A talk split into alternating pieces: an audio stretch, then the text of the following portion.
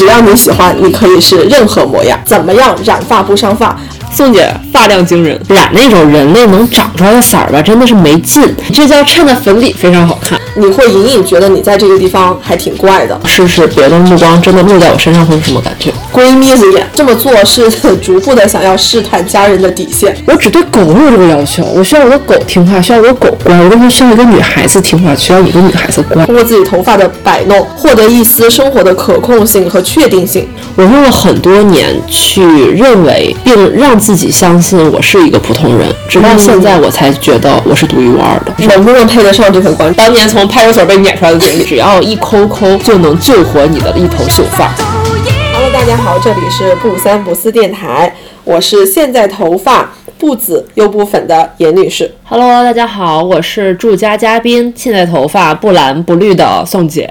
对我们今天要聊的就是一个非常不三不四的话题，叫染发，染彩色的头发。想先问一下宋姐啊，你都染过什么样的颜色的头发？呵，咱就是说，这个光谱上除了大红色，我应该都染过。来给大家数一数。赤橙黄绿青蓝紫嘛，你把红一删，黄就是大家最后染什么颜色，最后都会掉黄嘛。而且你漂完了以后，有的时候就是你刚漂完头发，然后又没有上色那几天，你也是黄的。橙的话就是更容易了，你染很多颜色中间都会有一段橙的过渡色，就你不一定你故意染，或者有时候染毁了它就成了。嗯，黄绿绿那简直了！上一次我染绿色站在山里发光的样子，应该是我周围的朋友们都很难以忘怀。那段时间那个绿色真的是怎么洗都不掉色呢。但真的很好看哎。深绿色，然后像什么北极星绿，还有那种很亮、很反光的蓝绿色，应该都染过。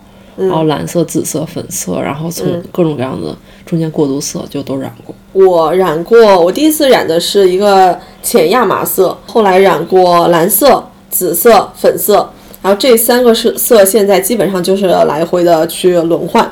那我们之所以想要聊一期这个话题呢，是因为我们在粉丝破二百的时候想了，说我们已经不拘泥于以前的那个套路，想讲一些更贴合内心感受的话题，那就是染发。当我在深夜的时候给宋女士敲出了这个话题的时候，宋女士当时什么情况？哈哈哈！我本来当时已经要睡觉了，就是已经躺下熄灯，马上要手机锁屏前的最后一刻，发现哎有一条微信，那我看看哦，新的选题，什么选题呢？染发。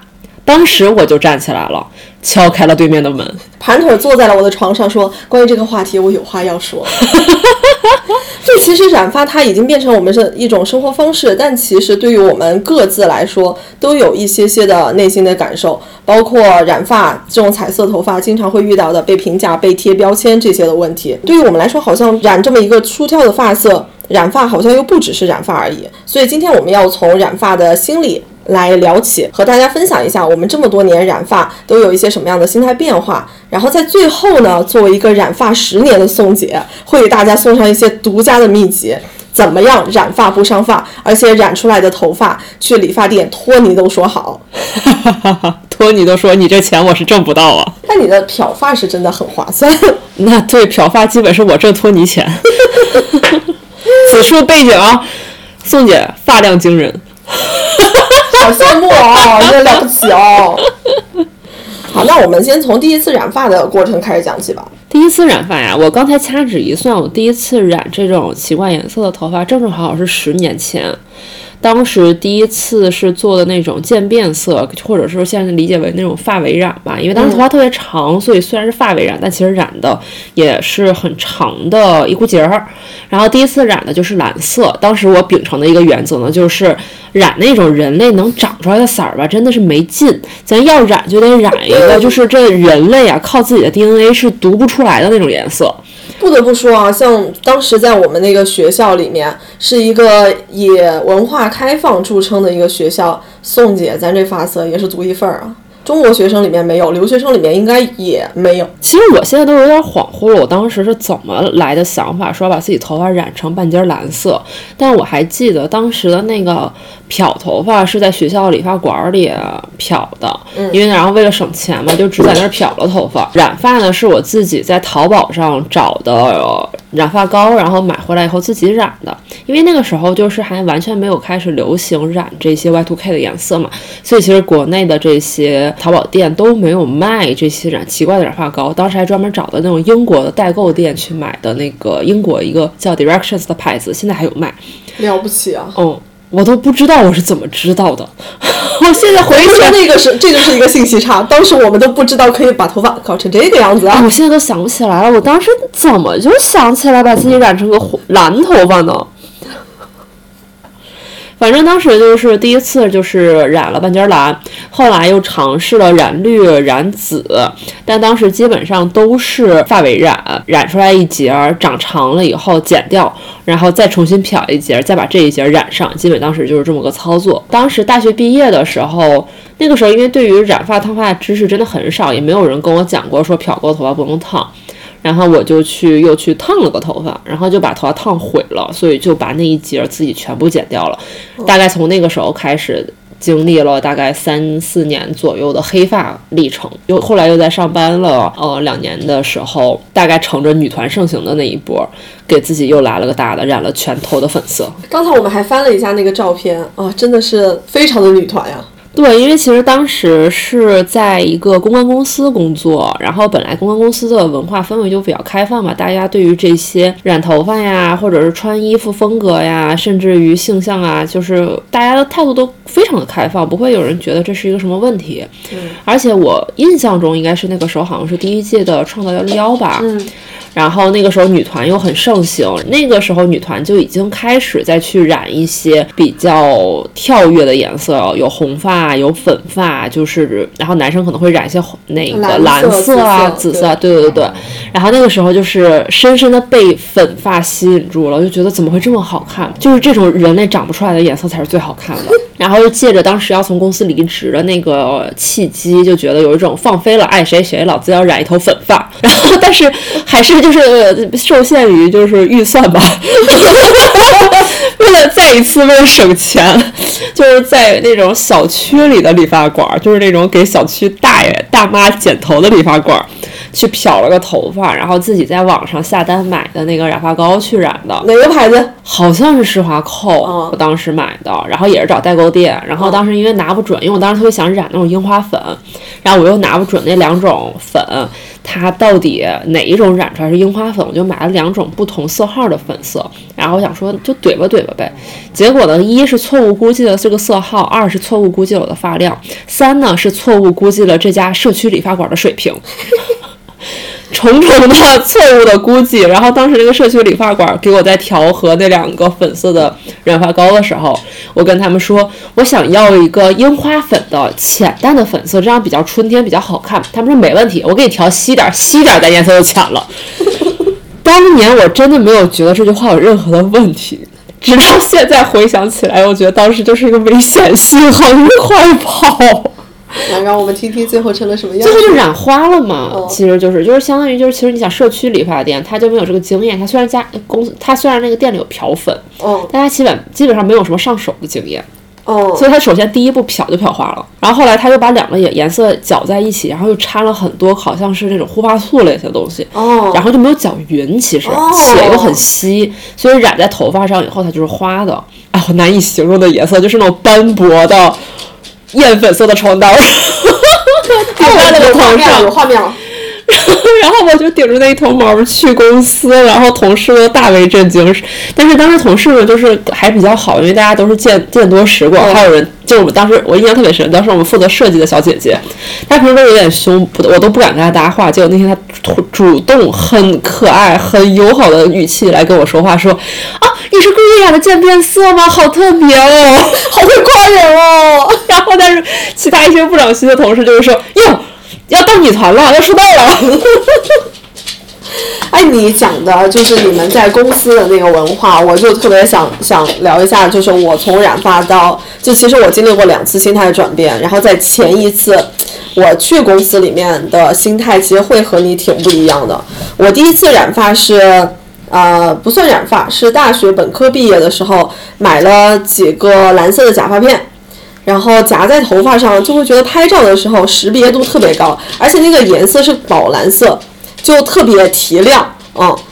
然后那个时候也没有想过说我要去染个什么颜色，就觉得常规的颜色就挺好的，总之都是很安全的。然后到了研究生毕业的时候呢，男团、女团，特别是韩国那一边，都已经染过好几轮了。那种金色的头发、白金色的头发，然后浅亚麻色的头发，都已经很多了。所以就想说，那就趁着毕业的时候，我要染一个浅的亚麻色。然后漂了两遍，然后呢上了一个色。其实衬的肤色是真的非常好看，前提是如果你化妆的话。如果你没有化妆的话，那个颜色真的是你这叫衬的粉底非常好看，哎，衬的粉底非常好看。但如果不化妆呢，就是一个死灰。而且那个头发大概也就在毕业的时候啊，漂亮了半个多月。鉴于我的头发长得非常的快，很快我的发根就长出来了。大家应该也知道吧，黑发根和那个浅浅的颜色混在一起，真的好丑啊。然后后来又得斥巨资。去学校的理发店去再漂一轮，从此以后我就觉得不行，这种全头染我真的有点受不了。其实有很长一段时间是沉寂在了一个深色头发的那那个过程里面。再之后呢，是因为毕业以后和我一起住的朋友，也就我们之前的一期嘉宾平子君，他的手非常巧，能染发，能修眉，能干啥的都可以。然后呢，他我们就在直接在家里面，他给我搞了一个染发，当时是个短头发，给我漂了，然后给我上了色。其实一开始我是想要一个蓝黑色的，也是觉得很安全、很好看。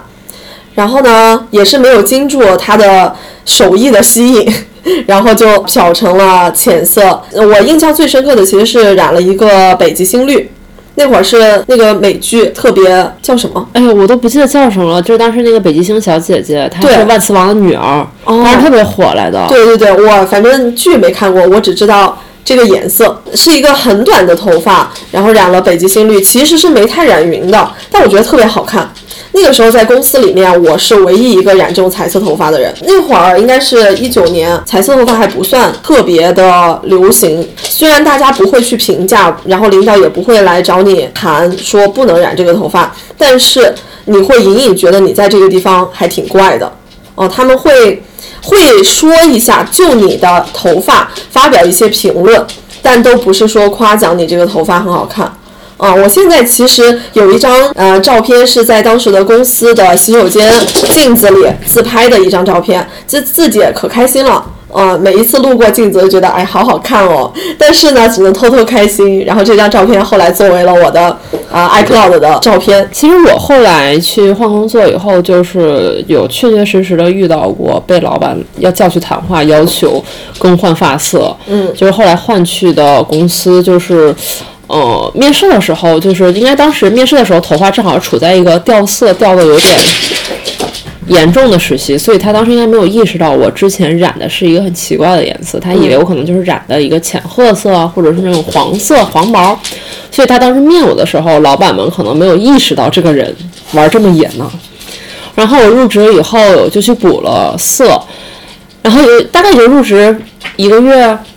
半个月的样子吧，老板有一天就笑嘻嘻的约我去谈话，说：“哎，我们找个会议室聊一聊吧。”进去以后就是非常委婉的看着我，聊些有的没的，然后看着我的头发，摆出了那种和蔼的慈祥的笑容，说：“咱这个头发吧是挺好看的，但咱这个工作呢，还是得给人一个稳重的印象，不太合适。”就他其实没有特别直的说出来，我建议把头发染掉。但是我觉得当时那个氛围烘托到这儿，你很难不懂他要说什么。所以我觉得这个对话呢也是挺没有意思的。所以我就当时就很直接的跟老板说，明白了，我明天就染。但当时发生了一个很搞笑的事情，就是一如我省钱的人设，我又没去理发店。然后我又是为了省钱买了，当时当时已经开始流行那种泡泡泡泡染发剂了嘛。就是全民染发，但那时候泡泡染发剂我印象特别深的就是特别流行。哎呦，就当年那个色号有个名字呢，就是当时特别流行，因为好多人可能觉得染那些绿头发、蓝头发太突兀了，就是染那种发绿的棕色。当时特别流行染那个色号，然后当时同时流行的还有一个呃花王的泡泡染发剂，一个特别流行的色号叫做英国灰棕。哦，我知道。对，当时那个色号特别流行，我买的就是那一款。我觉得这个呢，就是能比较平衡，能满足老板沉稳的需求，又能平衡我带点灰的特异之处。我就买了。结果我买的时候就没有仔细看那一款染发膏，其实我买的那款它是针对深色头发，就是针对黑发使用的。我理解就是它的那个染发膏里面是含有一丝。呃，漂发的成分在，像这我这当时的那种就是非常浅的发色，就是漂过的头发，按理说是不应该用这款，应该用浅发色用的那种染发膏，所以就翻车了。我自己染完以后，就是其实你湿着头发的时候，头发颜色是比更深一点，你不会发现有什么问题。但我吹干的时候，我就逐渐发现这个事情的走向好像不对了起来。我给自己搞了一头奶奶灰，是现在很流行的那种奶奶灰，还是真的奶奶灰？是奶奶的灰啊！早上出门了，我因为我在家，我还怕我颜色看的是不是不太对呀？就是那种淡灰，然后还透着一丝丝蓝紫色，你知道吧？因为头发太浅了的时候，它就容易显蓝显紫。然后我想说，是不是白天会好一点呢？然后我白天走出门，在阳光下站着的时候，我想，哟，更浅了呢。哦，那去了公司以后是什么反应？我记得，我觉得我刻意屏蔽掉了那天老板的反应。我觉得老板也是疯了。哦，然后我也就装作不提这事儿，然后所有人都是，但是其他人不知道我跟老板发生了这段对话嘛，然后别人都是很兴奋说呀又换色儿了，我都是我特别不好意思，哎呀失误了失误了，没染好没染好，过两天我失望，然后最后过两天就是最后想说还是稳妥起见嘛，就是拿我妈补白头发的那个染发膏，搞了一头结结实实的黑发。哦，然后正好那个周末是公司有一个线下的活动，然后我顶着一头黑发出现在现场的时候，没有人跟我打招呼，因为没有人认出我来。哦，就是死黑的那种黑发，嗯，就像假发一样。啊，我懂，染黑发就是这样的。对，但是吧，就是其实这个事儿搞得我其实是有点不愉快的。嗯，因为那个时候可能还不太愿意当面去顶撞老板，去拆了人说。我我觉得我的头发不会影响我的工作态度，也不会影响客户对于我的认知。但你当时的那个状态，其实，起码我自己吧，当时不太敢去顶撞这个事情。但是我能怎么办呢？我就在一个月后辞职了，差不多吧。因为当时试用期嘛，你辞职马上就可以走。嗯。所以说，一共在那个公司就待了两个月。嗯。就觉得，我觉得也是通过这件事情，也是一个检测的。呃，纬度吧，也是相当于通过这件事情来证明了我跟这里可能就是不太合适。嗯，所以后来我在找工作的时候，入职前我都会专门去问一句，说，啊，我想请问一下，你们会有规定说不让染发吗？对我后来在找工作的时候，我也会问说，就是对于发色有没有什么要求。然后后来在下一份工作的时候，就到呃一个大厂的市场部了嘛。然后那会儿其实彩色头发已经算流行起来了。然后大家感觉也都还蛮有个性的，各种啊，这从发色啊、纹身上看，都还是呃，就感觉是一个还还挺自由的氛围。而且当时市场部和其他部门比起来，我们连上班的时间都和大家是不太一样的。哦，当时还有一件很好笑的事情，就是我后来的后来，嗯，过了蛮久了，然后我给自己招人。然后招来的小姑娘在入职前也是悄悄的给我发了条微信说：“啊，您好，请问一下，咱们公司可以染发吗？” 我当时想，我就好激动啊！我说年轻人，终于轮到我拯救你们的时候了。我就是激动的心，颤抖的手，但装作非常镇静的给他回了一句话说：“不管，我是我就是粉色头发。”当时就是就是两眼泪汪汪了，是吧？哎，当时就是招对人了。然后小姑娘就是顶着一头粉毛就来报道了。然后他报道那天呢，我收到了来自我其他同事的一条微信，上面有四个字：晚晚泪清。行，哎，好的。这十年以来，除了中间自己给自己剪掉头发的那三年没有染，嗯，然后以及当时因为那份工作把头发染黑了一个月。但其实大家都知道吧，当你头发漂到一个极限的状态，你哪怕染黑，它也会掉色的。嗯，所以当时辞职以后出去玩儿。我印象特别深，当时辞职以后是裸辞嘛，然后裸辞以后就开始到处玩，带着家人去欧洲玩，嗯，然后去欧洲就因为欧洲的那些呃药妆店啊什么的里面就会卖各种各样颜色的染发膏，嗯，我就完全没有控制住诱惑，现场在宾馆里给人自己染了个紫色，结果因为每天都泡在海里，就还没有回来呢，头发就掉没了那个颜色。天呐，紫色真的是一个非常容易掉色的。对对，而且尤其就是你染了头以后，呃，盐水和暴晒都会加速褪色嘛。对。哦，所以我当时就起火了。嗯嗯嗯，其实我这边前面讲的都属于我的第一阶段的染发心态。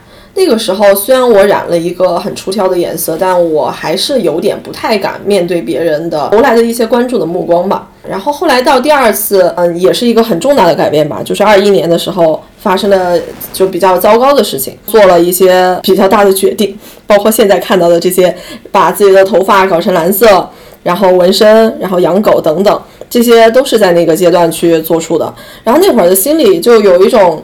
就爱谁谁吧，就有一点不太去在意别人的看法。当然，现在现在回想起来说是不太在意，但也经过了非常长的一个漫长的重建的一个过程。在这个过程里面，算是逐渐的去接受自己，觉得我可以坦然的面对我的这个不一样的发色，呃，别人因此而投来的目光，不管是赞赏也好，也是或者是觉得你不一样，或者是其他的评价也好，我好像都可以接受了。哎，所以你在最开始染头发，或者你说你第二次染头发的心境中，你染了一个非常瞩目的发色，走出家门以后，你对于别人的目光和别人的关注，你内心的期待会更多一点，还是害怕会更多一点？第一次是害怕，第一次真的会觉得，我虽然自己看着镜子觉得可美了，但是别人如果关注太多的话，我还是会觉得，哦，好像跟别人不太一样，嗯，会有这种心态。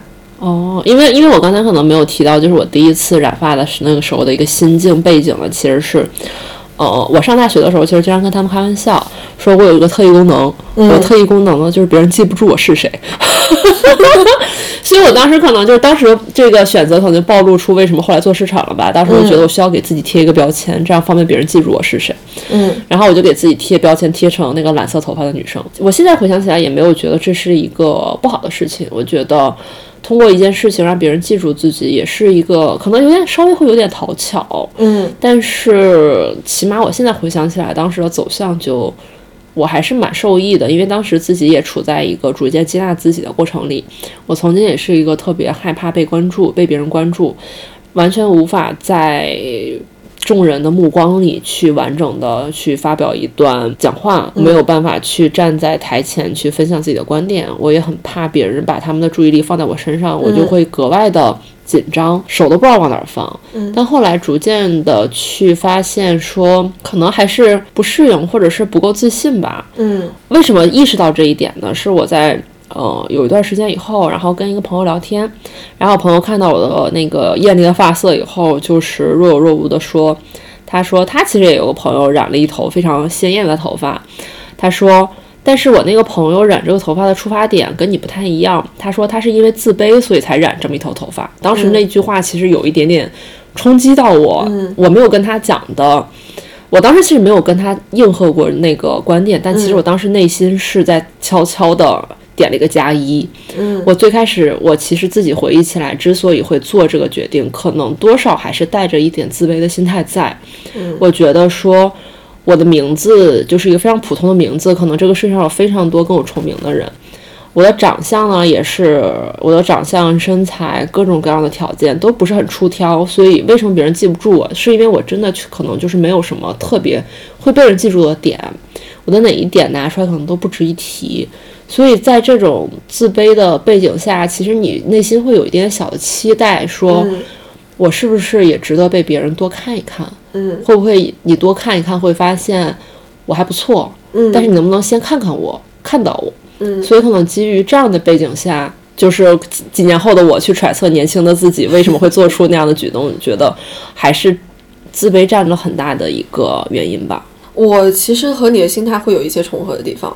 就是你可能是希望别人记住自己，一开始其实就是不希望别人记住自己的，就是从小我也不知道这个心态是为什么，就是不希望别人记住。呃，我跟你不太一样的地方，可能我的姓比较特别，对对，你的名字很难让人没有印象，我的名字又很难写，全国你如果大家 就知道我的名字的话，应该去搜会就是搜不出第二个人来。对，这个是一个原因，但是。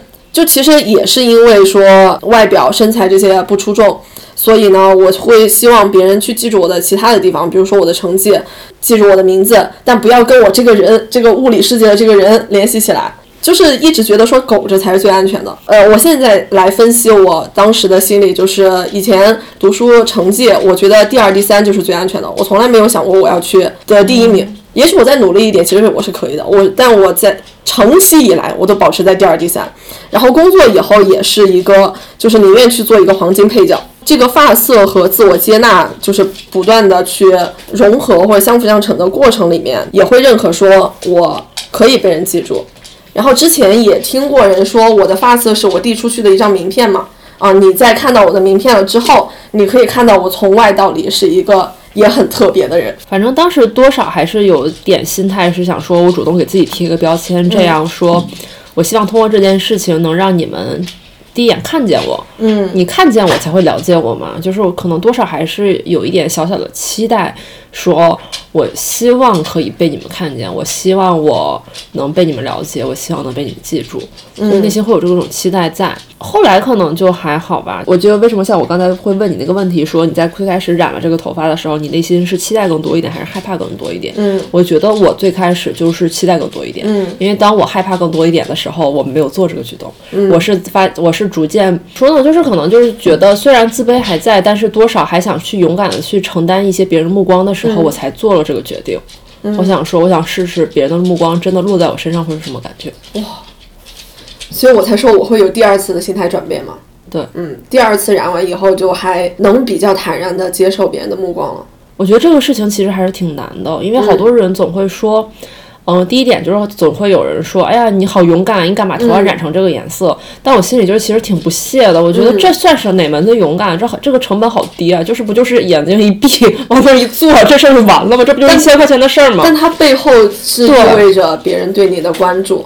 对，就是一方面，就是我觉得，就是他的勇敢可能更多是来自于一些曾经自卑的小孩，勇敢的去面对别人的眼光。嗯。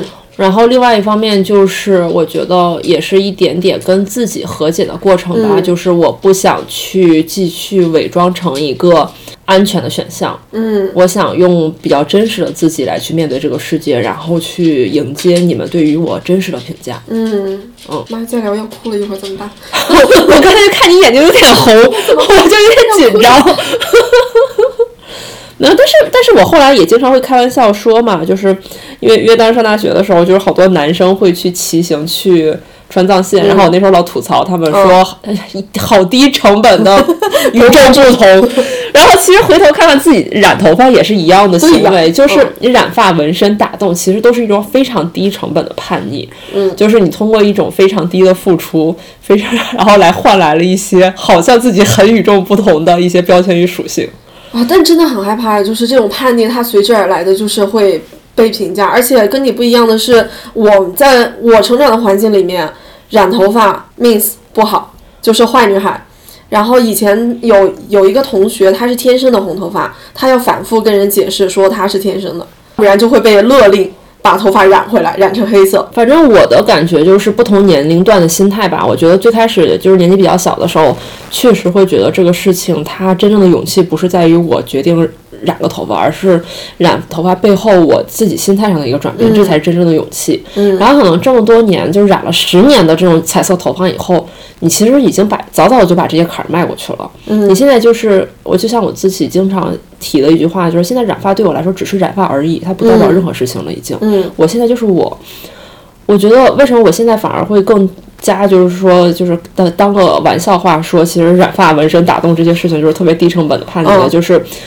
哎呀，人跨过去了是吧？对，就是人到中年，你才会发现说，接纳自己，好好的善待自己，好好的对待你面前的生活，才是最大的勇气。对对对，你去纹身、去打洞、去装作叛逆，这些事情其实都是一些很低成本、很甚至有一点点小的懦弱，有一些讨巧的。你想骗过生活，然后由由此来去换取说我好像在这个世界上过得蛮不一样的。嗯，但其实。我觉得这可能，如果是这种心态的话，可能就是最开始的我，染就算染了，我也没有办法接受别人的目光。对，嗯，哦，所以我觉得真的就是到你不三不四的这个年龄段的时候，突然就会发现有些事情的意义就变掉了。嗯，但也不是说就不好了吧？我所以我觉得现在其实染发对我来说是一个非常非常轻松的事情。哪怕就是呃染无可染了，就是每天开始苦恼说这些色儿都染过了，我换个啥呢？但是我总觉得漂都漂了，换回黑色又不太合适，哎哎，不划算。所以现在基本上就跟着季节走嘛。冬天可能会染冷色，然后春天呢可能会染的粉嫩一点，夏天呢可能会染一些清爽的颜色。嗯，然后但是综合原那个大的原则还是不染红发。为什么不染红发呢？请大家看《鱿鱼游戏》最后一集男主的造型。我每一次提到红发的时候，都想跟宋女士说，我曾经在学跳舞的时候，有一个老师，我可太熟了哎呀，这段。他那个头发是，他是从中间分的，不是不是不是水平的中间分，垂直的中间分，一半是黑色，一半是大红色。我的妈呀，也太好看了吧！但是再看看《鱿鱼游戏》，就发现，嗯，我也就看看吧。就是刚才说的嘛，这个颜色真好看，衬得我粉底好漂亮。那我得打多白的色号才行啊！你还得打一个不氧化的粉底。啊我感觉这次哎，广告位招租啊，招租。我们该提哪个牌子呢？不三不四，厉害了，真的是。哎，我我特别想要提一个点的，就是关于你染了头发之后，要不要让家人知道？我以前是不想让他们知道的，我偷偷染，染完了以后就是尽量也少发朋友圈，发了朋友圈可能也尽量屏蔽。呃，因为因为在父母，尤其是我母亲的眼里，他会说这个就是梅超风，还有一个用我们西南的话来说就是闺蜜子眼，什么什么？你再说一遍。闺蜜子眼。当我懂了。啊，然后就说的其实就是，嗯，说你这个人有一点儿不三不四，是他最轻的一个程度。鬼迷日眼可能是他的最高级的那种那种程度啊，一般正经人不会用这词儿。哦哦哦，行，反正我妈的标准，我妈的评价就是嘚嘚瑟。我怕这个第二个音没有收进去，嘚瑟。然后我现在其实会朋友圈全开放，我不介意让我爸妈知道，也不介意说我的亲戚朋友们知道。这个其实是我就是我自我认可了之后的一个过程。我之前说我这么做是 逐步的想要试探家人的底线。你这么说，我妈可能会打死我。但阿姨她没这个意思。我没这个意思啊，妈妈。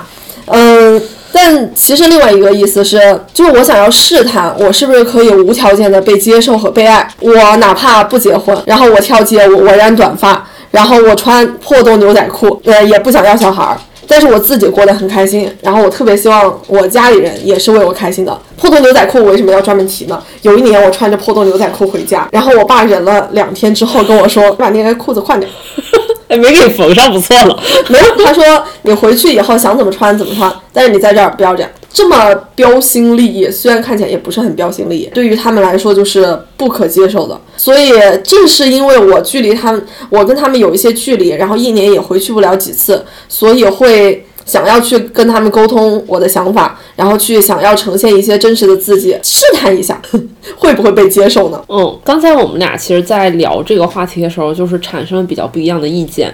严女士总是想说，通过这一点去不断去挑战家里人的一个接受的底线，由此来证明我在家庭里是被无无条件的接纳与被爱的。嗯，而我其实，在这一点上，就是可能跟她就是比较不一样的态度吧。因为，因为其实我的爸妈对于这个事情接受度也没有那么高。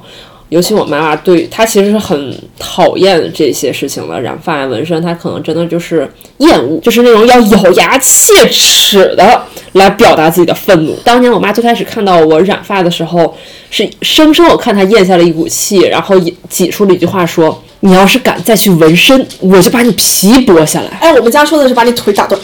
哦，没有，不一样嘛，腿打断纹身还在上面，皮剥下来纹身掉了呀。还是你妈更狠哎！对呀，我妈她还没有抓住点。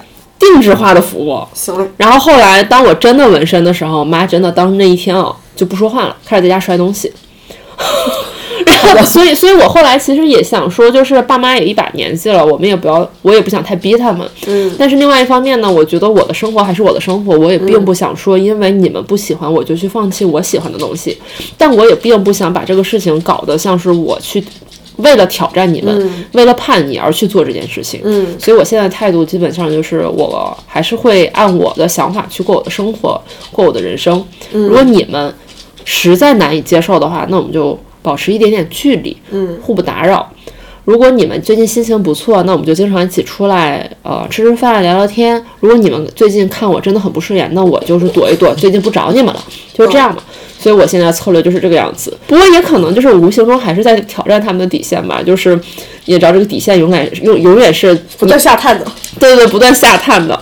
就是当我又纹真的又纹身又染发以后，我再次换了新的发色。我妈刚要发飙的那一瞬间，我爸一个箭步站在我俩中间，开始劝架，说：“哎呀，不纹身就行。”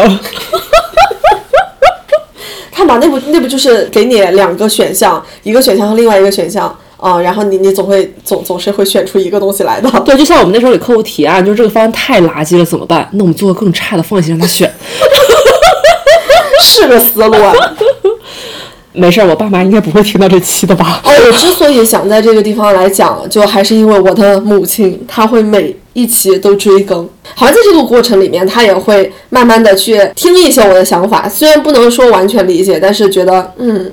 好像也会有一个这么一个沟通过程。我这个发色还有一个故事啊，就是有一些亲戚他们是不能接受我的发色的，但是呢，他们不会来告诉我，他们会在在看到了我的朋友圈以后去撕戳我妈，然后就说我这个发色怎么怎么怎么样，然后然后我我也会问我妈态度，说你觉得可以吗？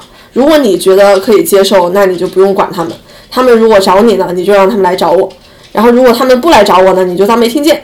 只要你不在意，那其他人的那些就我都觉得是可以不理会的。其实我当时在老家亲戚呢，会有一个不同不一样的体验，就是那时候我还有对象嘛，然后我第一次、不是第一次，就是我那次染粉色头发，你记得吧？嗯，就是我说我在楼下呃社区的那个楼下的小理发店里去染，当时是我朋友陪我去的，然后我对象在楼上的家里等我，然后当时他应该他是不知道我是计划去染成粉色，他以为我就是随便搞搞头发，然后我的朋友坐在旁边就大为震惊，说你竟然真的就要把头发搞成粉色吗？然后在旁边拍照发给我对象，当时的对象。然后就是我对象就给他回了一句，其实是开玩笑的话，但是他回了一句说：“我操，别回来了。”其实你听到这句话会有一点点奇怪，嗯，就是说我染了一个什么样的头发，跟我回我自己的家有什么关系呢？嗯为什么你会说拿这种事情来开玩笑？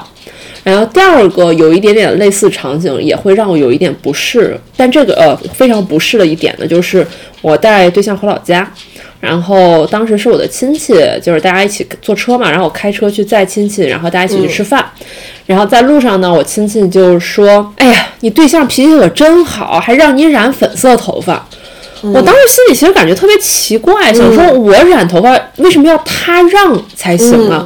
我难道是一个所属品吗？这个事情感觉很奇怪。就是几年前我可能对这些事情都不会有不会有这种感觉，就是慢慢的这两年才会觉得这些话好像不太对劲。对，然后每次就是有时候我会在网上搜染头发嘛，嗯，然后有的时候其实我就是为了搜一些染发建议或者新的颜色参考，但是你是你就一定会搜出来类似的结果，说好女孩儿呃染发的不一定是坏女孩儿，但好女孩儿一定不染发呢，然后或者是说什么啊我本来是个乖乖女，但是想叛逆一下，所以染了一个怎么样的头发。我每每看到这些说话术的时候，我都就是有一种。很不适，我好想把我现在表情放在 show notes 里面，就是那种颤抖的嘴角和向上翻的白眼。我经常开玩笑说的一句话说，你你要听话，你要做乖女孩。为什么？我只对狗有这个要求，我需要我的狗听话，需要我的狗乖。我为什么需要一个女孩子听话，需要你一个女孩子乖、啊？而且我觉得乖和听话它都是一个有一个框架的。是你所属于一个主人的时候，嗯你才需要听话，需要乖。嗯，那为什么我作为一个成年的女性，我有独立的意志，我为什么还要被框在这个议题里面去跟别人争辩说染头发我也是好女孩、啊？我我我我曾经也是乖乖女的，我为什么要跟他们去说这种事儿呢？我觉得很离谱。而且乖乖女和另外一种女孩，她就是被就是被一种话语构建的说区分成两种人的。这个地方就要就要回到我我想做这一期节目的一个原因，最开始就是因为那个粉头发女孩的那个事件嘛。当时是一个女孩考上了上海一个很好的大学的研究生，然后呢和她的爷爷拍了一张照片，是粉色的头发，发到社交平台上。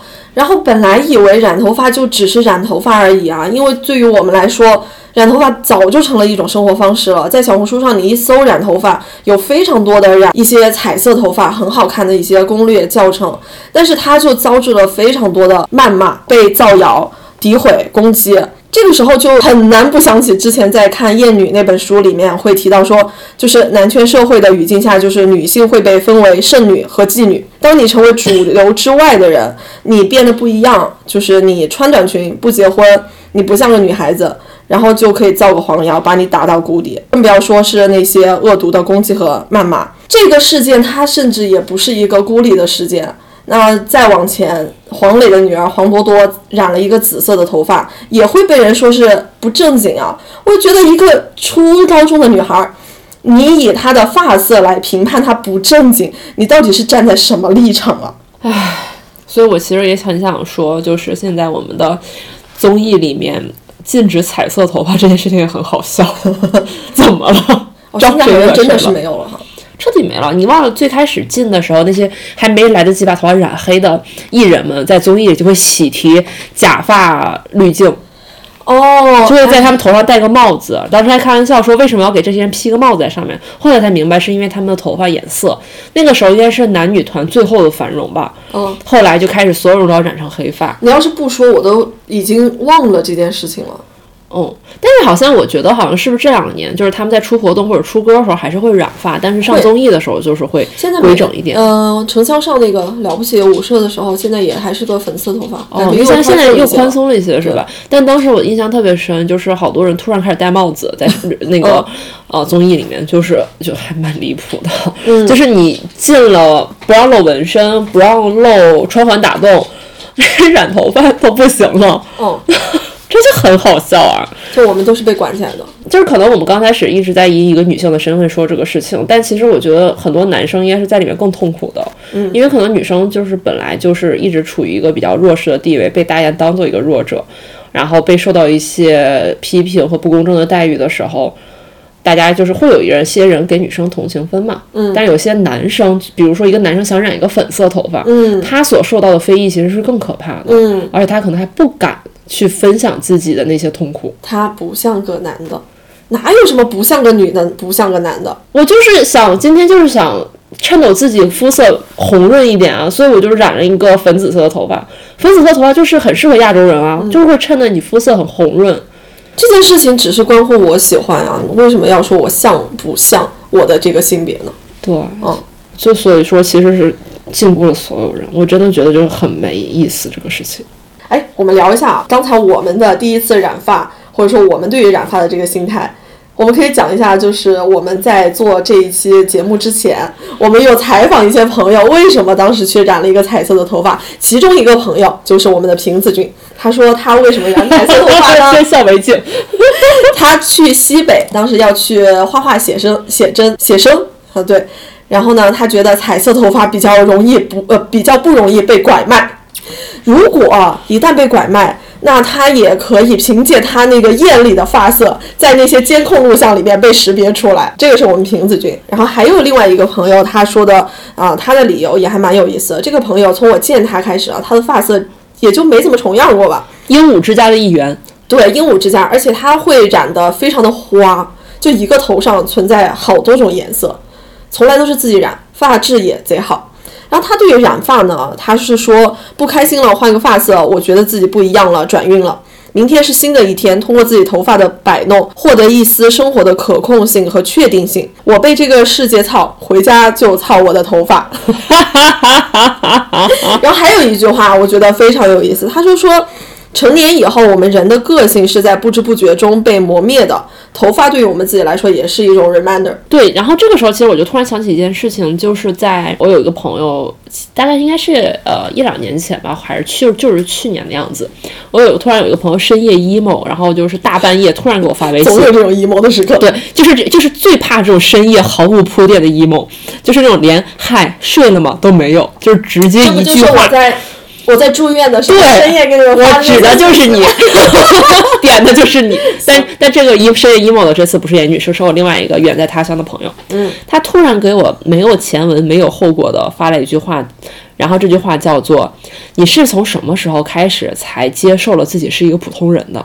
嗯，你基本上可以根据这句话来去推断他的 emo 指数了。嗯，然后我当时就觉得这句话其实还挺有意思的，我就认真的想了一下，然后给他回复的内容呢是：我用了很多年去认为并让自己相信我是一个普通人，直到现在我才觉得我是独一无二的。嗯，我也是这几年才有这种感受的。其实我我觉得现在的舆论，我看到非常多的文章，就是说我们在逐渐成长的过程里面，就是一个不断接受自己是一个普通人的这么一个过程。但好像这几年就是通过这些发色呀、各种各样的自我接纳的过程里面，我发现自己真的是一个很特别的人。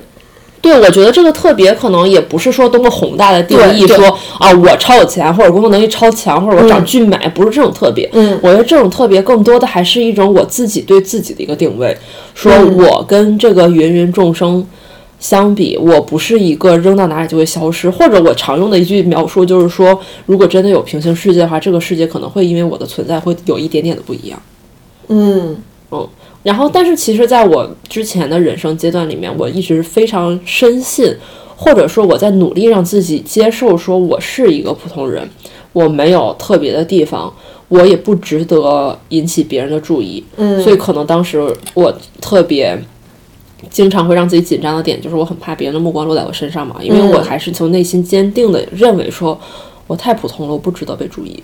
嗯。后来逐渐开始希望别被别人看到的时候，其实中间会有一段很纠结的嗯。心态嘛，嗯。就是想说，我开始逐渐期待被别人关注到，但是我又会非常的紧张，当这份关注真正落在自己的身上，能不能配得上这份关注？对我会格外的紧张，我怕他们的关注是挑刺儿，嗯，或者他们这份关注是不是格外暴露了我的普普通，甚至于暴露了我的不足。嗯。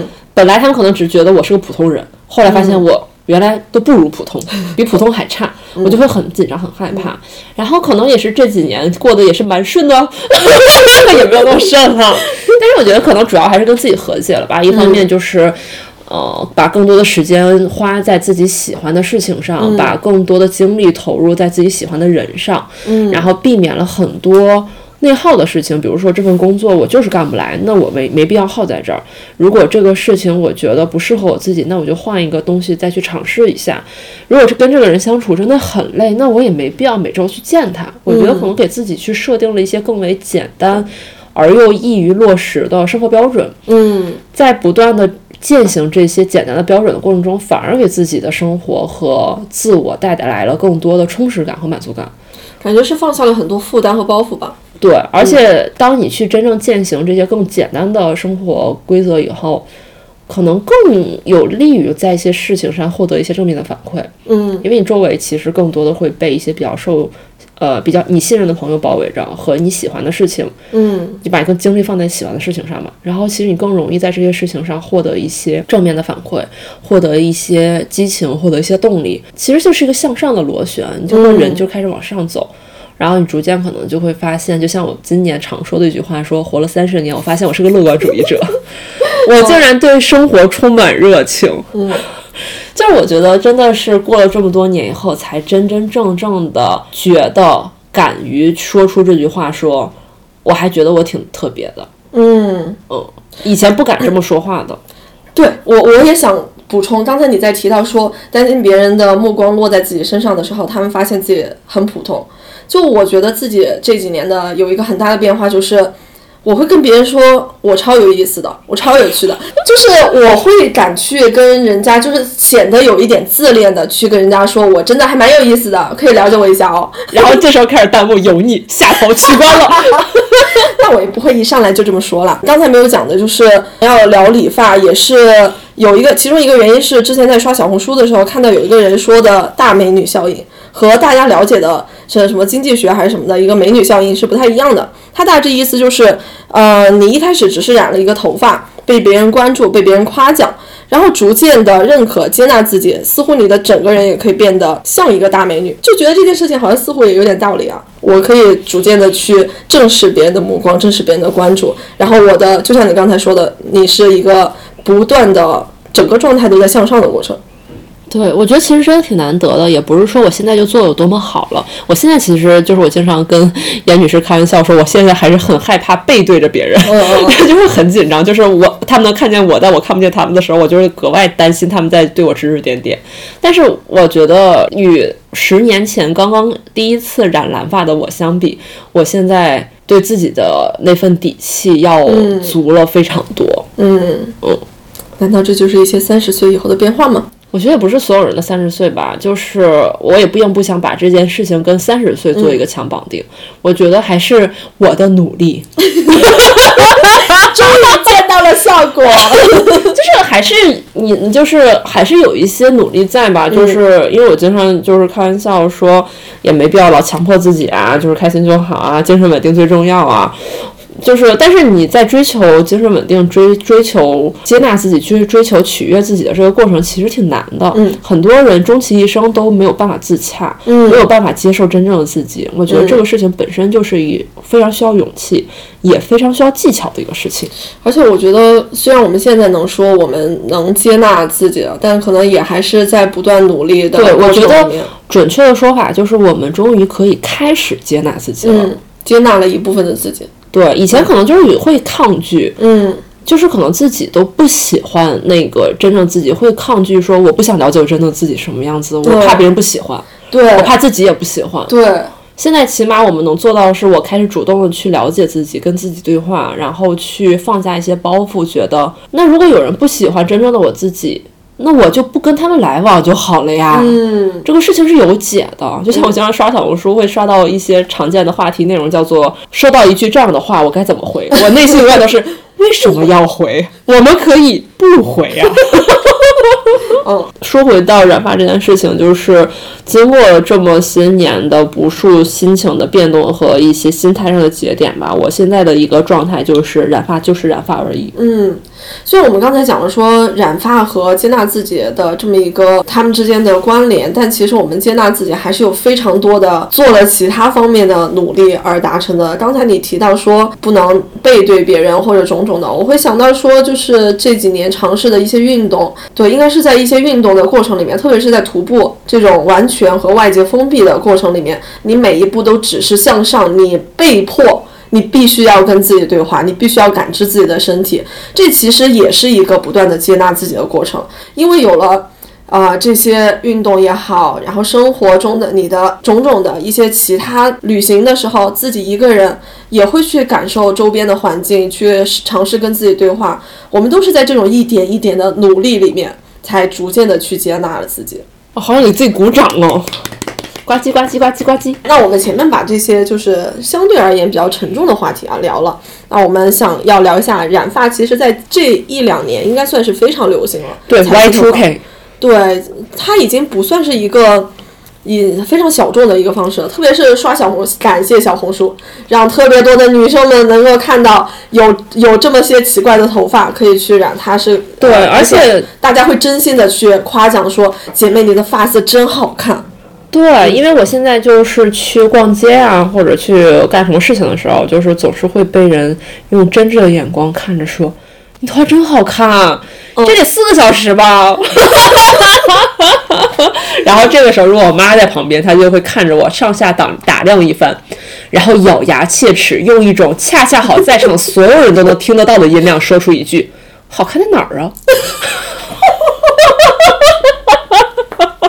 嗯，但如果是我妈呢，她会说你这个头发龟搓搓的，呃什么？龟搓搓的。哎，你们会方言就是了不起 了。在我们方言还会有非常非常多的叠字儿。然后其实染发现在也会变成一种新的社交货币。我我在录这一期之前大概两个小时，突然想到了一个问题，就是一个 i 人装 e 人的一个最简单最便宜的小技巧，就是你可以。很简单的去跟一个发色很好看的人说，哎，你发色真好看，或者他们也会来去夸奖你的头发，然后这样你可以很容易的去跟人拉近距离，去打开话题。对，真的就是多夸夸别人，自己心情也会很好的。嗯，对，比如说现在真的听到这一段的听众朋友们，马上就去打开评论区去夸哦，主播颜色头发颜色超好看的，虽然我看不到，天哪，五毛话术已经准备好了。我们会在 show notes 里放一些我们染过的头发颜色的照片的，给大家开开眼。哎，我记得有一次在严管的时候，就是看到了一个姐妹，她也是发尾染，但是她的发尾染了两个颜色，但是一看其实是自己染的。然后我就上去说：“哇，你这头发好特别哦，好好看哦，你怎么染的？”然后她就给我讲了一个非常复杂的要拿一个什么什么帘儿把中间的一段隔开，然后还要用锡纸。虽然最后的内容我没有记住，但觉得这样的社交也好开心哦。那当然了，就是被人肯定、被人看见，就是会很开心的。哎，那你染发这么久，有遇到过什么不方便的时候吗？呵，那咱必须得聊聊了，当年从派出所被撵出来的经历。因为我当时是应该是绿色的头发的时候，然后身份证丢了，就是回到我们家派出所去补办身份证。然后因为当时其实没有请假，我想说补办身份证我就很快拍张照，填个表就走了。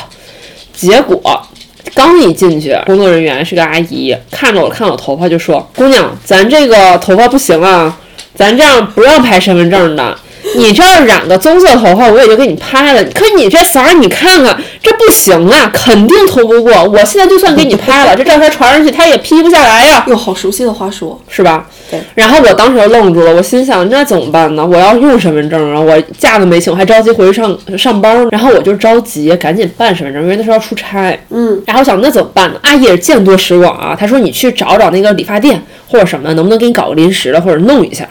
我说啊，行，没问题。然后我就给我就上单位开始站门口，我就大众点评，点评搜最近的理发店，我就打电话过去，我说，哎，您好，请问你们家有那个一次性喷雾吗？就是染发的那种喷雾。他说，啊，我们有。我说你们那个我们有蓝色、什么粉色、奶奶灰都有。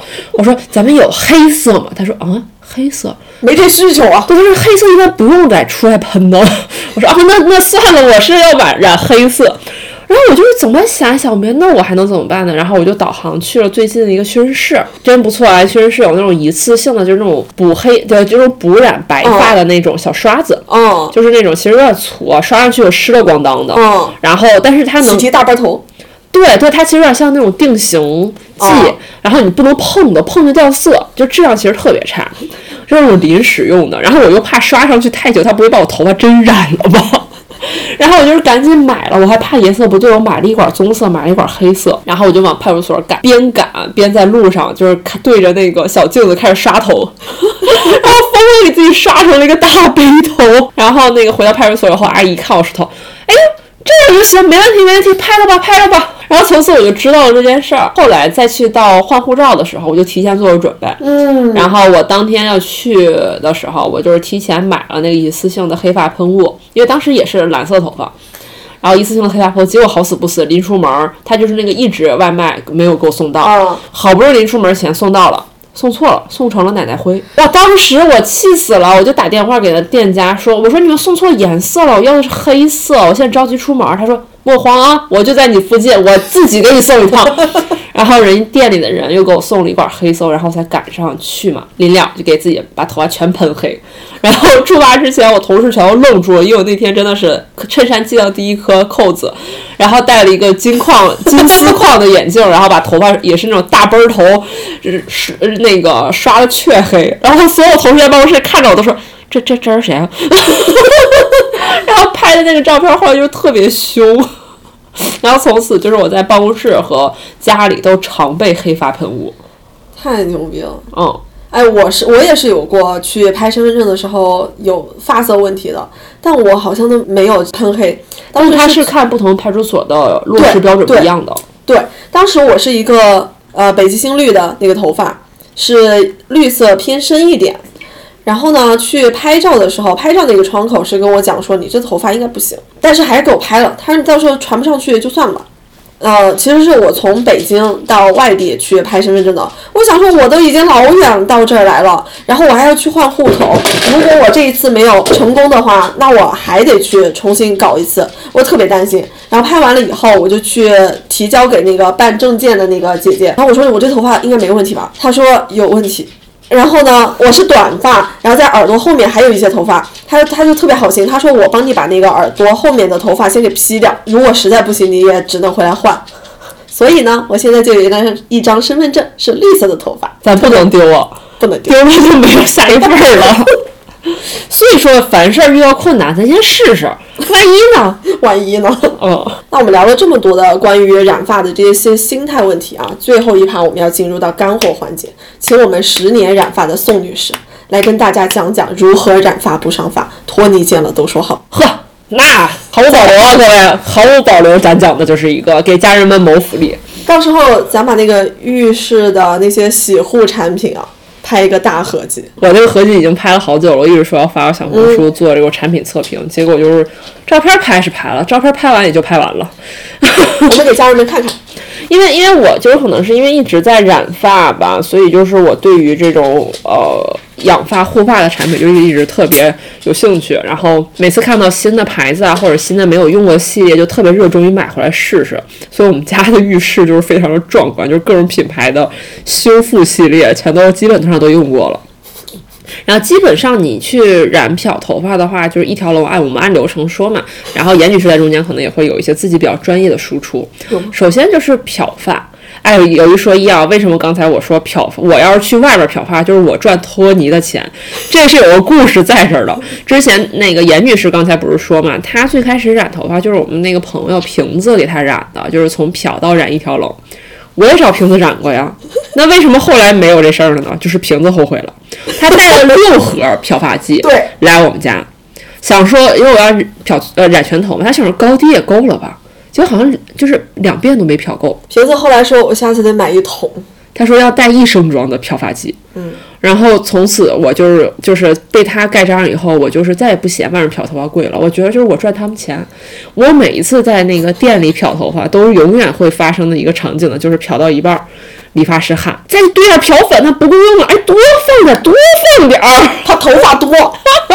每一次都是那种染到一半，人家想跟我重新谈谈价的那种地步。基本上漂粉这件事情，其实我们没有特别的在挑说什么牌子或者是呃什么样的用法，因为基本上感受都是差不多的。然后大家可能会觉得施华蔻的用起来确实不错，因为我们的体验就是施华蔻的各个产品线其实综合的质量还是不错的。哎，这里不是广告，确实都是我们亲自用过的东西。我还想买那个 MP 的。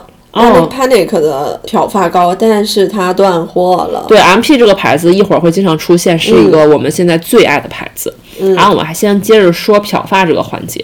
漂发这个环节，其实除了漂粉的选择以外，其实大家最值得关注的是一个叫做结构还原剂的东西。嗯，我们最常买的一个结构结构还原剂是一个德国的牌子，在国内没有，应该是呃，好像天猫上有卖。没有，好像都是代购的。哦哦，它曾经在天猫上有卖过，哦，但我不知道现在有没有了。它其实就是一帘儿有一季和二季，来先说一下牌子啊，不会读德语，，Adplex 吧大概这个音吧。，A D D P L E X。嗯，对，就是基本上就是你在漂头发的时候，漂一次的时候，你就是一剂、二剂加一对儿加进去。然后如果你漂多次或者你头发特别长的话，你可以加两份或者三份的量，根据需求往里面怼就可以。基本上可以，纠正一下，如果是你是漂，然后要洗的话，是加一剂，然后二你剂洗是吗二剂是作为护发的时候，就你当护发素用。哦，反正我记得它是漂发染发用法不太一样，嗯，大家可以用的时候仔细看一下说明书，嗯。反正基本上我们俩的体验就是用这个去漂头发的话，就是比如说原来你头发健康程度是十，然后漂完头发你觉得它变成五了，如果你加结构还原剂的话，可能只会掉到九，嗯，嗯，基本上对于发质的保护效果是非常非常好的，托尼用了都说好，托尼听了都点赞。托尼是真的点赞。我们去，我们到店里去漂发的时候，都是麻烦帮我把这个加一下。他们都会说这是什么东西啊，加了会影响漂粉的质量。后来就是每次说哦，明白了，去捡一袋儿，你你带几袋儿够用吗？基本上漂发就是这个流程，然后大家漂发的时候一定要格外注意就是头皮的保护，因为如果烧到头皮的话，你接下来的那两个月会非常痛苦的。漂完头发基本就是染发了，这里就是可能就是特别重点的说一下我们刚刚提到的那个牌子，就是 MP，就是 Manic Panic。它的颜色非常的鲜艳，且色彩的持久度非常高。据我的托尼分析，应该是那种加蜡的染发剂。哦，嗯，但是就是它最有名的一个网红的色号呢，叫做斑斓。嗯，这个斑斓是什么意思呢？就是它刚染上去的是时候是这个蓝紫色。哎呀，家人们如果有那个戴森的吸尘器的话，可以看看那个吸尘器杆子的颜色，就是那个色儿染刚染上的时候。然后你洗着洗着，它那层蓝就会逐渐褪掉，变成紫色。然后再这就是严女士现在发尾的颜色。对，然后差不多再洗个一个月，嗯就会变成很好看的粉红色。嗯不是那种艳粉色，不是那种没有品味的艳粉色，是真真正正的那种有点类似于樱花粉的、很好看的粉红色。嗯，而且会持持续非常长的时间。基本上那个粉色就不会掉了。就直到你下一次下定决心要染一个能盖住它的颜色，或者你重新漂完再说的话，基本上那个粉色就不会掉。嗯，哦，在这个过程中，你就放心的洗头，但是你在前两个星期洗头的时候，请一定戴口戴手套。戴手套，真的，这个染发剂真的是有点厉害，有点东西在的。我们家现在枕头、衣服、椅子、浴缸，所有能染色的东西都被染过了。然后他们家还有一个新出哎，的，等一下，这个地方一定要补充一下，这个颜色叫 Shocking Blue。为什么要说英文呢？就是在呃，它现在的天猫店上，你可能会看到斑斓色，但它不是那个会变色的版本。哦，现在唯一能够买到的应该是在亚马逊的平台上，一定要搜 Shocking Blue，它现在应该是管管装的。对，而且现在那个大家在买斑斓色的时候，也可以仔细看一下它的那个具体的一个产品编号，它会有两个版本，大多数都是变粉的版本，但也会在这个呃它的那个老版，对它的老版会有变绿的版本，所以大家可以再去辨别一下。小红书上有非常多的经验帖去指路说怎么辨别它是变绿版还是变粉版，嗯，我记得那个编号如果尾号是八幺的话，就是变粉版。真的非常好看。但如果大家想全头染的话，前两个星期一定要多洗头。我第一次染完那个颜色全头染的时候，我真的是把自己吓死了。我当时坐在客厅里，旁边就是放着戴森吸尘器，我就找到了失散多年的兄弟，太可怕了。一毛一样了！对，然后 M P 他们家就是不止步于自己曾经的高度，然后在今年又推了一款新的变色染发膏，听起来好像他们家的广子啊，他们家市场部能不能看看我？那我们还有很多其他的染发产品，一会儿要说哦。对，然后为什么要单独把这个事情再拿出来说一下呢？因为我就是非常热衷于尝试新色嘛，因为刚才也说了，基本所有颜色都染过了，所以就是只有这些新的妖艳贱货才能吸引我。所以当时看到就是新出要它又要新出一个新的变色染发膏的时候，我其实就特别感兴趣。但当时因为刚出嘛，就是基本上你在小红书上就是搜不到任何关于这个的使用体验，只能看到官方对于介绍呢是从蓝黑色变成深蓝色变成浅蓝色。我就想说这跟变色有戏呢。后来我就想说，那我就凭借着小马过河的精神吧，我自己买个试试。啊，那不得不说，这个太成功了！我跟大家家人们啊，听好了，这个颜色刚染上去的时候，我当时应该是漂到大概八度九度左右的水平，嗯然后我也是又是全头染，然后这个颜色很妙的一点就是它刚染完以后的那个颜色，你在室内的这种冷光光源下看它是蓝色的，但你当你走到室外站在阳光下面去看的时候呢，你头发是紫色的。嗯，这一点就很很妙。为什么我觉得特别妙呢？因为我前一天晚上染完头，我觉得哦，这一头蓝黑色的头发也太神了吧，都快黑了。第二天早上起床，我拉开窗帘那一瞬间，我说等会儿，我染的是什么色来着？什么来着？对，然后所以我，然后我当时其实自己是给自己整懵了，然后我当时去搜了一下小红书上家人们的帖子，我才发现他就是故意的，是做成这个效果，在不同的呃色温的光源下，它呈现出的颜色就是不一样的。所以当时因为我就是十二月份染的嘛，当时有很多人分享那个经验帖说，大家如果回老家想染头，染个斑斓色，因为它第一周是蓝黑，在室内看起来像黑色一样。非常有利于说混过家长的这个等等。这个不叫斑斓，叫幽幽蓝色。幽蓝色哦，前述说错，这个叫幽蓝。嗯，然后大概会过了呃一两个星期之后，就还是要戴手套去洗头。过了一两星期以后，它就会把那一层紫色掉没，然后它就会变成一个很纯正的蓝色。然后基本上就是从深蓝、中蓝到浅蓝，然后这个过程会持续非常久。我我是十二月份染的这个颜色，我现在头发才开始绿，这已经差不多四个半月过去了，我现在才开始宋女士现在是一个非常好看的浅蓝色的头发，就是如果要去呃店里去染，它这个发色大概也就持续半个月吧。半个月说多了，要洗头发洗多的话，一个星期就没了。嗯，对，蓝色众所周知嘛，就是是最难固色的一个颜色。好多人开玩笑就是说我今天染蓝了，明天早上起来就没了。对，这个 M P 真的是有点东西的。值得推荐。嗯，就是这个颜色的稳固程度，就是就是一个可怕，主打一个吓人。我前面说的，我那个染绿那一次也是他们家，然后从此就再也不敢染他家绿色了。是不哎我喜欢吗？不得不提啊，这个绿色是真的很好看，就是非常非常标准的北极星绿。嗯，而且它真的就是前三个星期一点都不褪色，它只掉肤色。它是会在，特别是在阳光下，会有一点发光的那种绿色。然后如果是全头呢，它确实是像一个绿色电灯泡一样。但如果是在发尾染，真的漂亮的没有啊，全头也没有像电灯泡，它是有一点蓝调的深绿色。刚开始染，就是它其实是深绿带一些蓝调。嗯哦，所以就是还蛮好看的，就是不是那种衬托自己像得了肝病一样的那哦，特种颜色。别显白，这个颜色非常好看，谁染谁夸的颜色。哎，当时就是因为是疫情期间，没有被人夸到，亏了。哎，我们看到了，夸到了。嗯，然后其他还有一些常见的牌子，像我们之前经常会买的独角兽，嗯但我觉得我自己的感受是独角兽掉色会有点快，对，独角兽掉色很掉色很快的。嗯，但是独角兽的颜色还蛮好染的，因为它就一大罐一大罐嘛，就是其实跟 M P 的染法一样，且它不会那么染手。嗯，M P 真的就是大家记得啊，就是染头发的时候和染完以后那两个星期的洗头都一定要戴手套。吹头发、梳头发都要戴手套，然后梳头发也要用一个便宜的、不是很想要的梳子去梳。嗯，以及那段时间尽量少穿显色。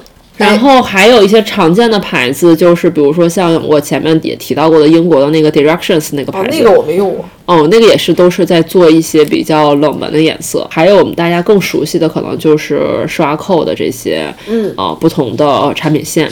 但是大家可以呃看买的时候可能自己看一下施华蔻，它有一些颜色是那种类似于半永久的，它就固色时间非常短，可能你染个开心一个星期它就掉没了，所以大家可以根据需求去做这个选购。然后还有一种就是泡泡染发剂，泡泡染发剂就是很好操作，但是那个颜色吧，真的就是，啊、三天没。而且可选范围也比较少。对，然后我自己感觉会有一点点伤头发，嗯，因为就是它那种打泡的那种装置，你往里面加结构还原剂不太好加。嗯，如果你追求那种就是不一样，三个月不掉色。M P 没问题，适合你。嗯，如果你就是想特别去经常换呐、就是，啊、也不想弄得太脏太麻烦的话，那你其他几个牌子可以考虑一下。嗯嗯，哎，你要不要讲一下你第一次染斑斓色的时候，托尼老师怎么说你的？说我被骗了，说怎么可能呢？这染发膏还能变色儿，你肯定被骗了。然后后来我换了个色儿去的时候，他说你重新染了，我说就是刚才那个掉的。托尼见了都说好。对，就是我当时我现在的这个幽蓝染了三个多月的时候，我去理发，那个我的那个托尼老师还说哟刚染的头发，我说染了三个月了，咱就是一个嚣张。对，就是托尼都赚不到我的钱的。嗯，说完染发就要说固色了嘛。其实固色最重、最重要的两点，第一个点就是去黄，第二点是补色。然后为什么要特别说提醒去黄这个点呢？因为就是当你头发漂到一定境界的，呃，漂到一定浅度的时候，比如说你低于七度或者你七度以上，嗯七度、八度、九度、十度到这个程度的时候，就那个去黄就是你必须要做的一件事情了，因为你头发就是会不断的去沉淀那个黄色，然后哪怕你不染头发，你只是漂到那个程度以后，你会发现头发会越来越黄。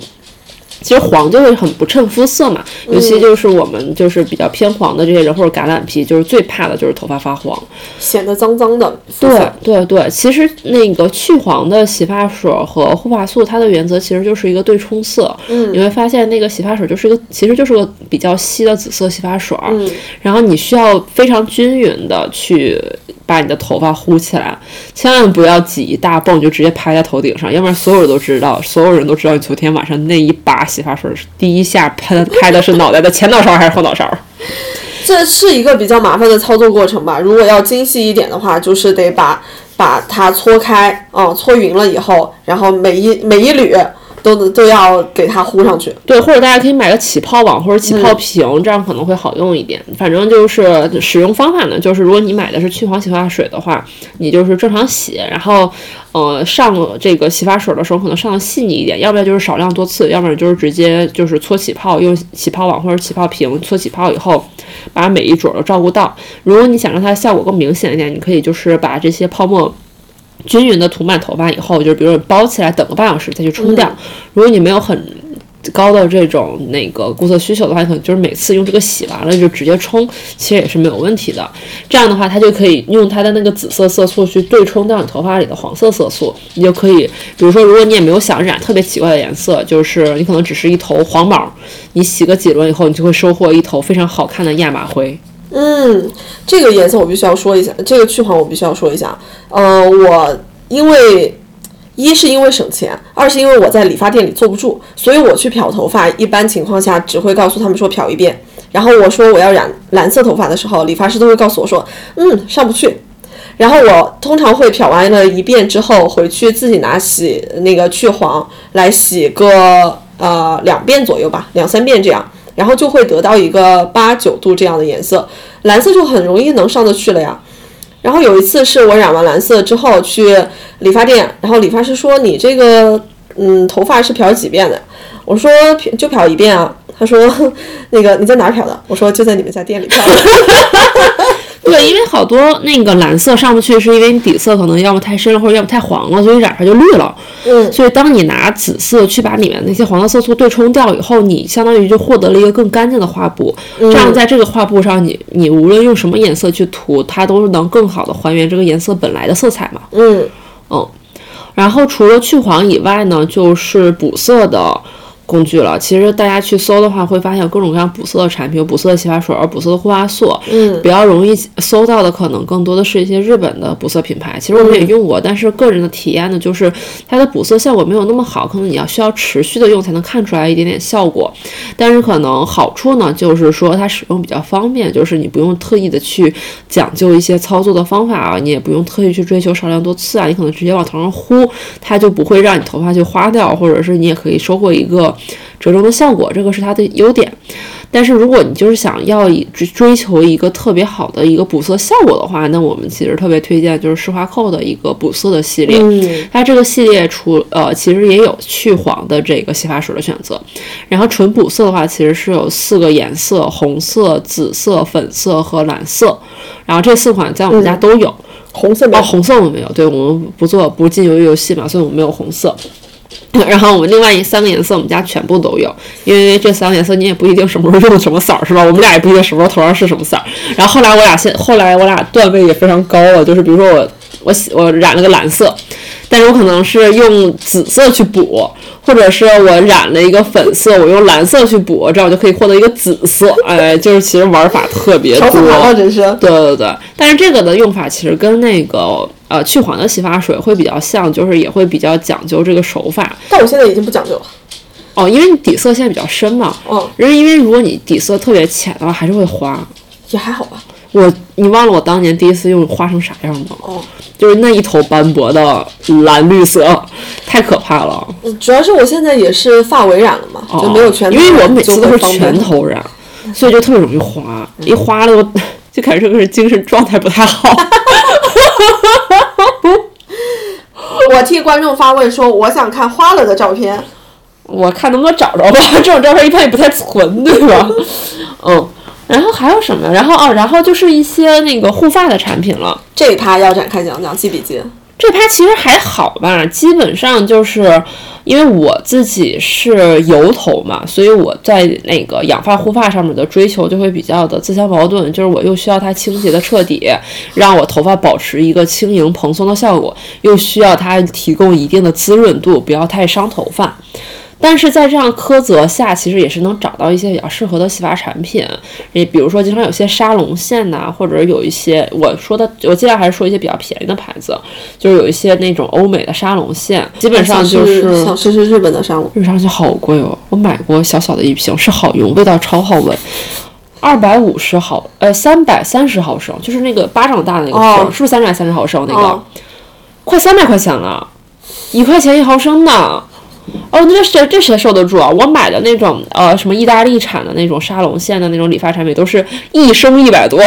你你要不讲讲牌子？你也不太记得，我都不太记得，我那些牌子。没事，我们到时候都写在收收 notes 里面。对我现在基本上就是认准那种叫关键词修复，关键词角蛋角蛋白修复，我就会我就挑这种。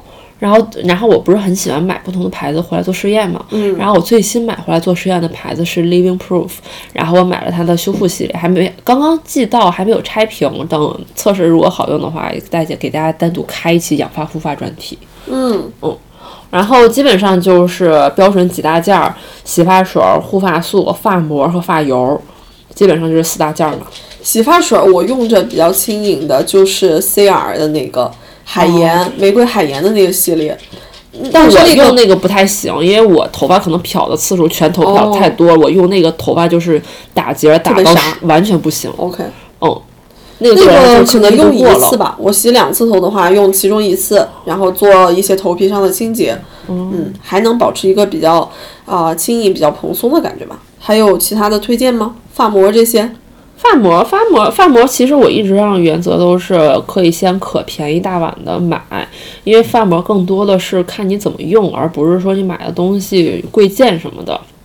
因为其实我一般来说比较推荐的发膜的方法呢，是说，呃，你在洗头发之前，干发的时候就把头发全糊上一层发膜。你可能就是头皮部分就是不要碰，因为像我这种油头就不可以。如果你是干发的话，可能就是全部都敷上，然后可能尤其是发尾的地方，就是均匀的把头发都拿发膜包裹起来，然后戴个浴帽，或者是如果你有话有那种蒸汽发帽的话，也可以戴一下。然后或者你去洗温泉泡大澡的时候，你可以在桑拿间里面蒸一会儿。然后大概比如说常温，你就过个常温，微波加热三十分钟，啊，对，然后你就可以去洗。然后洗头的时候就正常的洗头流程，这样的话就是其实你洗完以后，你会发现头发就是发质会明显的就是柔顺非常多。然后如果是真的是纯看一些品牌或者是单独这个商品的效果的话，我一直以来我自己试验过的效果最好的应该是那个。呃，摩洛哥精油他们家的发膜，因为其实他们家的发油很好用，但是他们家的护发产品也蛮好用的。他们家有一系列发膜，分为呃受损发质，然后还有那种呃急救补水，有不同的功效。但其实他们家受损的那款不是滋润度最高的，嗯，特别推荐他们家的那个盖子是深棕色边边的那一款急救补水发膜，真的是只要一抠抠就能救活你的一头秀发。那 现在我就想去洗头。这一唱一和的品牌根本没有理我们。但那个应该是我用过的，就是呃补水给头发补水效果最好的发膜了。哦，因为我我一直对发膜都是以量取胜嘛。好的，我用那个 CR 的那个发膜也还挺好用的，嗯嗯，因为我基本上发膜我用废，但我没有，我很少像你那样先包起来再去、哦再去护。对对嘛，就我因为我毕竟全头染嘛，就是平时还得用点心，然后我就所以我就用的比较废，我基本上都是谁打折用谁。发油呢，有什么推荐吗？发油就是摩洛哥精油，真的就是很好用。然后还有一个我记不住名字的意大利卡诗开赛很好用。哦，因为我一直不太用卡诗，哦，哦，我一直因为因为我可能就是有点包袱在吧，我觉得卡诗太有名了，不需要我再去测评。对对对不起，我把自己恶心到了。恶心到然后顺便拼上了一块拼图，然后我觉得就是卡诗基本上就是有目共睹嘛，大家都知道卡诗好用，所以我就没有特别的去试我说卡诗怎么样怎么样。嗯，我一般就是很执着地去试一些呃小众的。没有听过的名字的牌子。好吧，那我们今天关于头发的问题，关于头发带来的自我认可、自我接纳，就聊到这里。其实最后还有一点想说，头发尽管是一个下定义、贴标签的方式，但我们也希望这个标签是自己贴给自己的。然后呢，希望我们这个社会只要不犯法，每个非主流的想法都有容纳的空间。如果这个人，这个女性她看起来不三不四，那这也不是你给她贴标签的理由。还要对所有想染发、想染一些奇怪发色的女生说，或者男男女女说，如果你想，那就试一试呗，大不了再染回来。只要你喜欢，你可以是任何模样。对我们绝不歧视黑发。好的，那我们今天的节目就到这里啦，那我们下期见，拜拜。拜拜。